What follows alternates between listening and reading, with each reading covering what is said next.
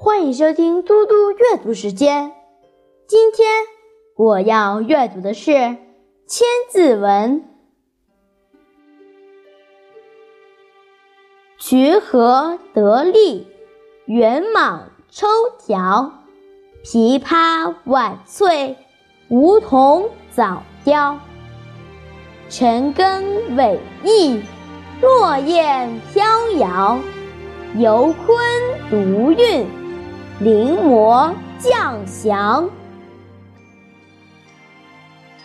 夏天池塘中的荷花开得多么鲜艳，春天园林内的绿草抽出嫩芽，到了冬天，枇杷叶子还是绿的，梧桐一到秋天，叶子就凋落了。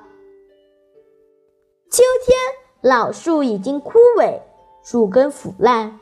落叶在秋风里四处飘荡，只有远游的空鸡独立翱翔，直冲布满彩霞的高空。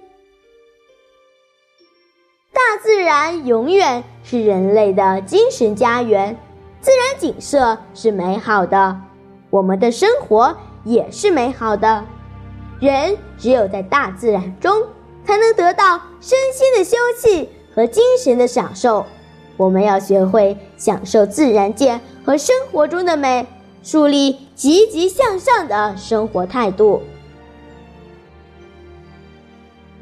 我现在来为大家讲一个故事，《爱莲池》。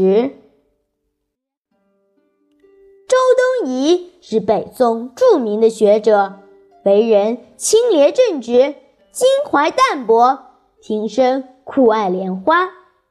周东夷做官时，在自己衙门的东侧开挖了一口池塘，全部种上荷花。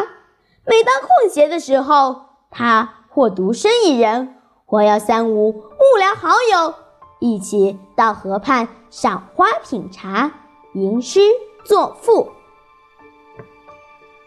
后来，周东夷写了一篇脍炙人口的散文《爱莲说》。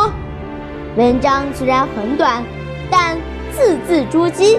其中“出淤泥而不染，冠清廉而不妖”一句，被历代文人骚客、清官廉廉们所称道。荷花也因为这篇文章被后人当作君子的象征，而周东夷曾经开挖的那口池塘，也被人称为爱莲池。谢谢大家，我们下次再见。